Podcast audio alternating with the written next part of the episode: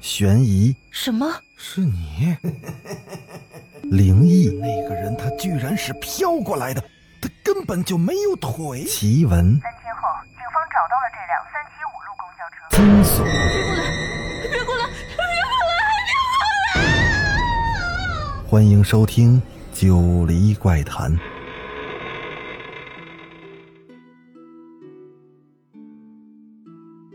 Hello，各位听友，大家晚上好，欢迎继续收听《九黎怪谈》。咱们今天继续来讲故事，别想逃第四十一集。天空又洋洋洒洒的飘起了密密的细雨，远处的几栋古老的骑楼隐没在了一片朦胧的夜色之中，几盏橘黄色的灯光忽明忽灭的闪烁着诡谲而不安的光芒。下午六点三十分，夜幕已经降临了。警察局办公楼三楼的会议室里，气氛与往日有很大的不同。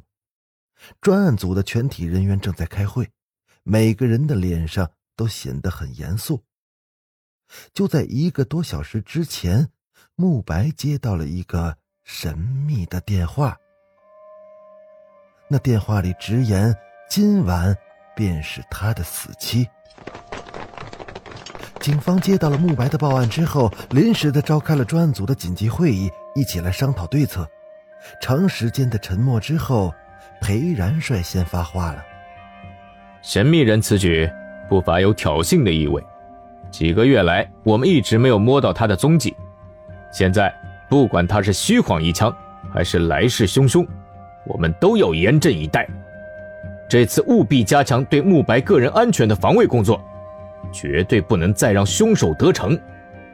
小子，由你带领一组人员做好戒备工作。收到。曾景川高声的应和着。会后，我立即调派警力赶往慕白家，进行全面布控、彻夜防卫。不，慕白的家现在也是一个不安全的因素。那该怎么办呀？众人也是面面相觑。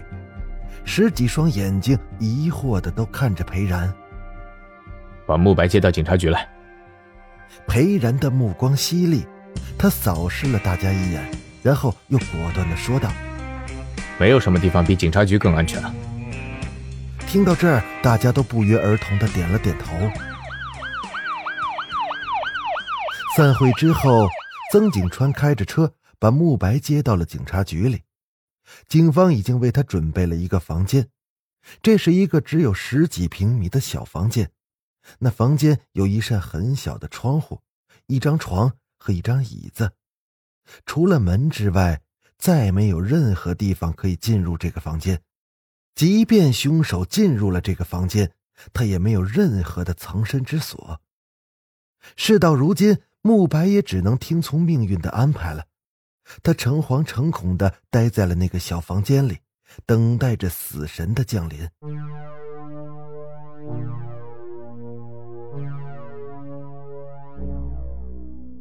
今晚的防卫工作由裴然亲自指挥，他把警察局里最精干的警员都调来了。慕白所住的小房间早已被荷枪实弹、虎视眈眈的警察层层的包围，那警力之集中。布控之严密，简直可以说是滴水不漏。即使是一只苍蝇，也是插翅难飞。房间里，慕白怔怔的坐在床边，丝毫的没有睡意。他隐隐的有一种预感，凶手可能早就已经潜伏在这个房间里了。然而，这个几乎没有摆设的小房间里。别说藏一个人了，就是一只老鼠也无处可藏，更何况警方已经对这个房间做了无数次的检查，就差没把地板翻过来了。可即便如此，慕白的心里仍然觉得是惶惶不安。时间在一分一秒的过去，虽然夜里的空气十分的寒冷。天空又飘着延绵不绝的雨丝，但是参与防卫的警员谁都不敢有丝毫的大意。大家都是集中精力，凝神注意着周围的一丝一毫的动静。天终于蒙蒙的亮了，一整夜都没有任何异常情况的发生，大家都松了一口气。裴然也是下令收队。曾景川打开了房门，扫视了一圈，他发现慕白睡得正香，便走向慕白的床。可这时，随着曾景川的一声裴队，令站在门口的裴然等人不禁一震。大家都急步的跨到了屋里，只见那慕白的额头上，一个阴森森的斜眼睛，赫然的映入了大家的眼帘。众人不禁是倒吸了一口凉气，心里都是暗暗的吃惊。慕白也被这动静给惊醒了，他看到裴然等人的表情有些不对劲，心里也是慌了。裴警官，你们怎么了？是不是发生什么事儿了？裴然叫人找来了一面镜子，然后把那镜子伸到了慕白的眼前。慕白不禁浑身一颤，脸色唰的一下变得惨白。他看到自己的额头上那个狰狞恐怖的斜眼睛。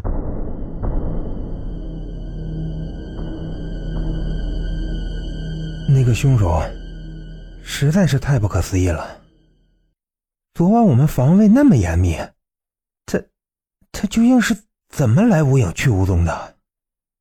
一个警员心有余悸的说道：“看来我们低估了凶手。”啊。”曾景川蹲下身来，他查看了一眼床底下，不解的说道：“有一点令人想不明白呀，既然凶手进来过，为什么不对慕白下手呢？”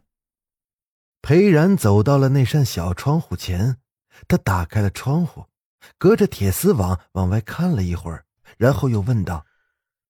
慕白，你能回忆一下昨晚的事情吗？啊，昨天夜里，我就有一种不好的预感，起初我都不敢睡，后来也不知道什么时候吧，我就不知不觉的睡着了。但昨晚竟然睡得特别沉，一直到天亮才醒过来。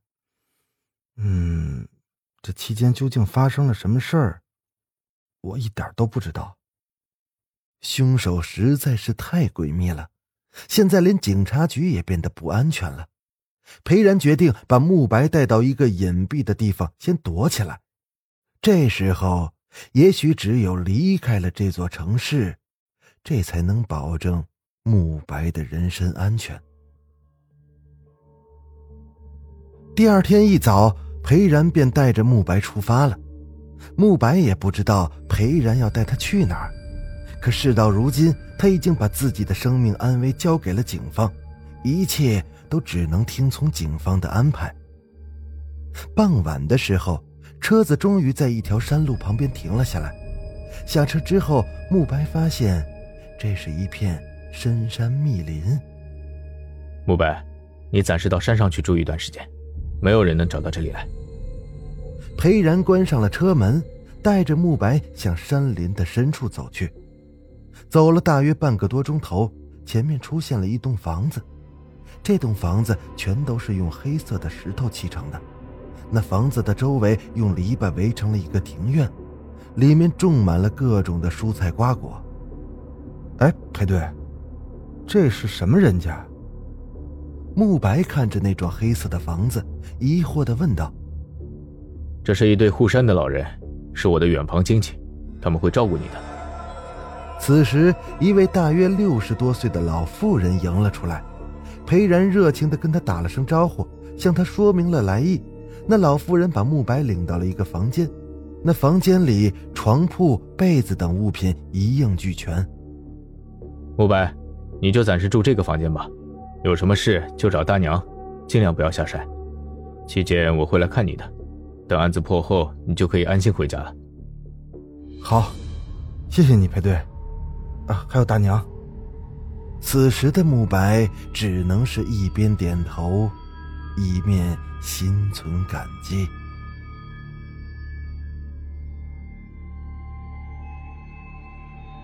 好了，这集啊，咱们就讲到这儿。欲知后事如何，咱们下集接着说。